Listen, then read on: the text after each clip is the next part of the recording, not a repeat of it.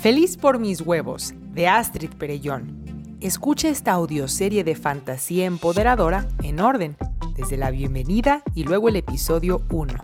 Este es el 58. ¿El fin justifica los medios? Creí que Sharifa me contaría muchos cuentos, pero en su lugar me hizo muchas preguntas. Examinó mis ojos, mis palmas, las plantas de mis pies. Me costaba trabajo responder su cuestionamiento. No sé cómo explicarte que no sé bajo qué luna nací, ni el día, ni la hora, le decía yo.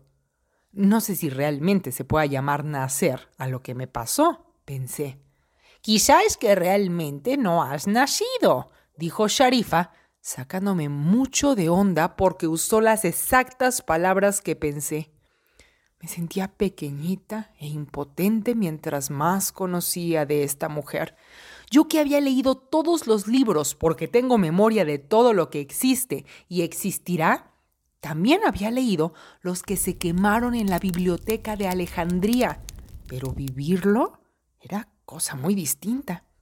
Sharifa me leyó el iris, el aura, la saliva, el café, las cartas, el zodiaco, las entrañas de un pescado y otras cosas más escabrosas que echó en un saco negro y me dijo que debía sepultar al pie de mi ventana.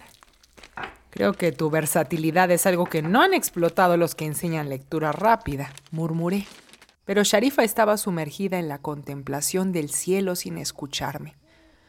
Por fin exclamó y me sobresaltó al punto en el que pisé el saco con tripas que debía enterrar, que había puesto junto a mis pies para no andar cargándolo.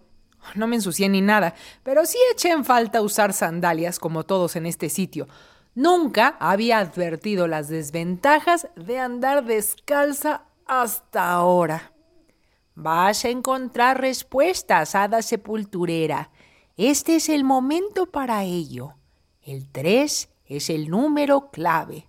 Gracias, dije, no sabiendo qué chingados hacer con esa información o con el talón pegajoso por el líquido que supuraba del costal.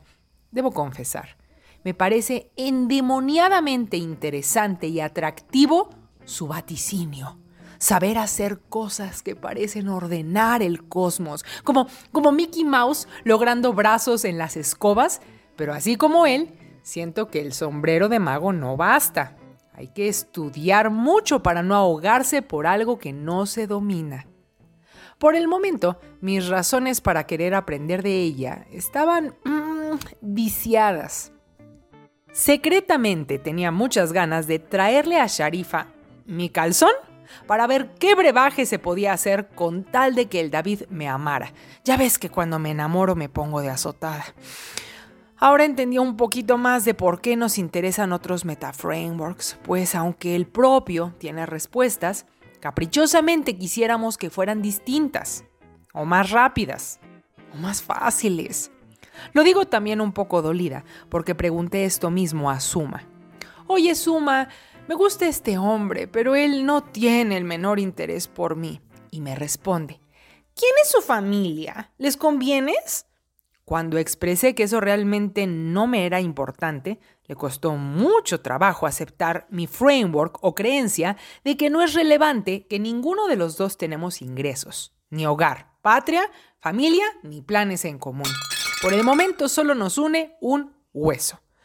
Mm, solo quieres estar con él porque quieres estar con él. Suena ridículo, lo sé. Ah, ¿Cuál sería el término egipcio para estar enculada? Ocúpate de cultivar virtudes en ti, querida. Si él es un hombre virtuoso, te considerará su igual. Trabaja en ti. Me sorprendió que no me juzgara. Quizá Así se porta alguien que conoce las reglas de su metaframework.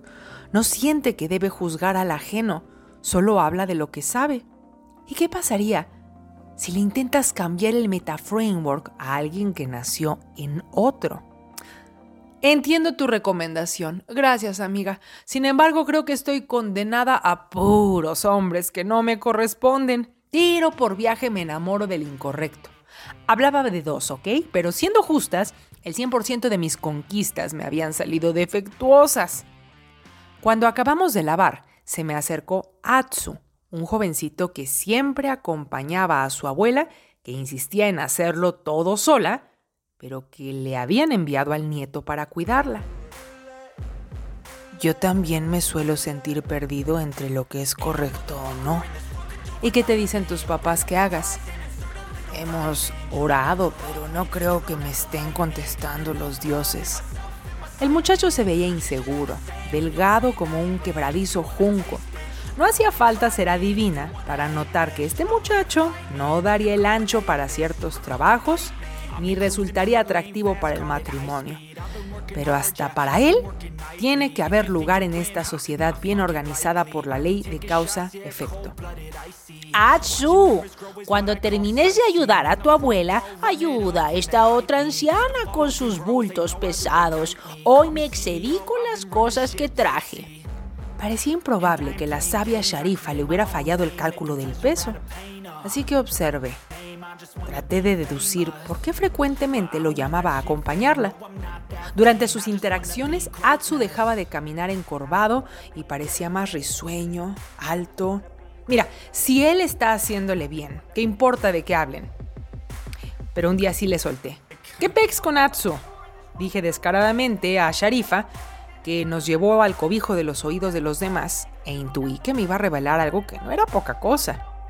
Antes de despedirme de este mundo, necesitábamos encontrarnos él y yo. Su mirada enigmática me dejó en blanco. Mi silencio le hizo sonreír. Es mi aprendiz. Tuve una idea loca. Ya sé, no me juzgues. La siguiente tarde busqué a Atsu a espaldas de Sharifa. Oye, supe que eres un aprendiz de Todd. Me aventuré con el nombre sonoro que le hiciera creer que estábamos en el mismo renglón.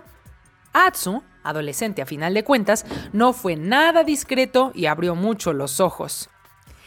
Yo tengo algo que tú quieres, que me dirías si te doy el conocimiento del papiro más antiguo que desees conocer. Te lo podría hasta leer. Me miró de arriba abajo como pensando dónde guarda esta el rollo propuesto, pero aclaré. La llave Atsu la tengo aquí, señalé mi frente, y estaba siendo ceremoniosa en mi forma de hablarle, porque sabía que eran modos que cautivaban al chico, o no estaría estudiando a espaldas de sus padres, algo que seguramente desataría la ira de sus mayores. ¿Cómo sabré que es verdad? Fácil.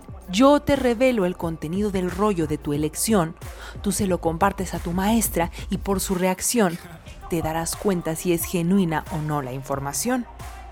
¿Qué quieres a cambio? ¿Qué sabes hacer? Me sentí el señor de las pruebas apelando al ego del muchacho. Sabía que no se supone que pueda ejecutar las prácticas de su clan sin conocimiento de sus ancianos, pero mi oferta le fue suficientemente atractiva. ¿Qué necesitas? ¿Qué deseo hay en tu corazón?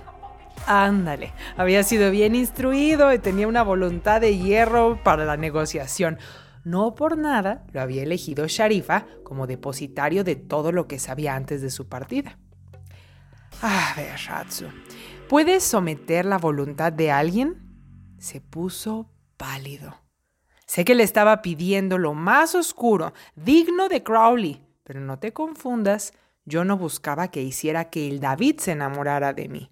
Yo buscaba que hiciera que Fibonacci me regresara a Tezontle. Dime si el fin no justifica los medios. Comparte tus impresiones de esta fascinante aventura en el grupo gratis Feliz por mis huevos o participa en dinámicas para aprender a relacionarte con otros metaframeworks en el grupo VIP. Pide informes en el enlace de la descripción.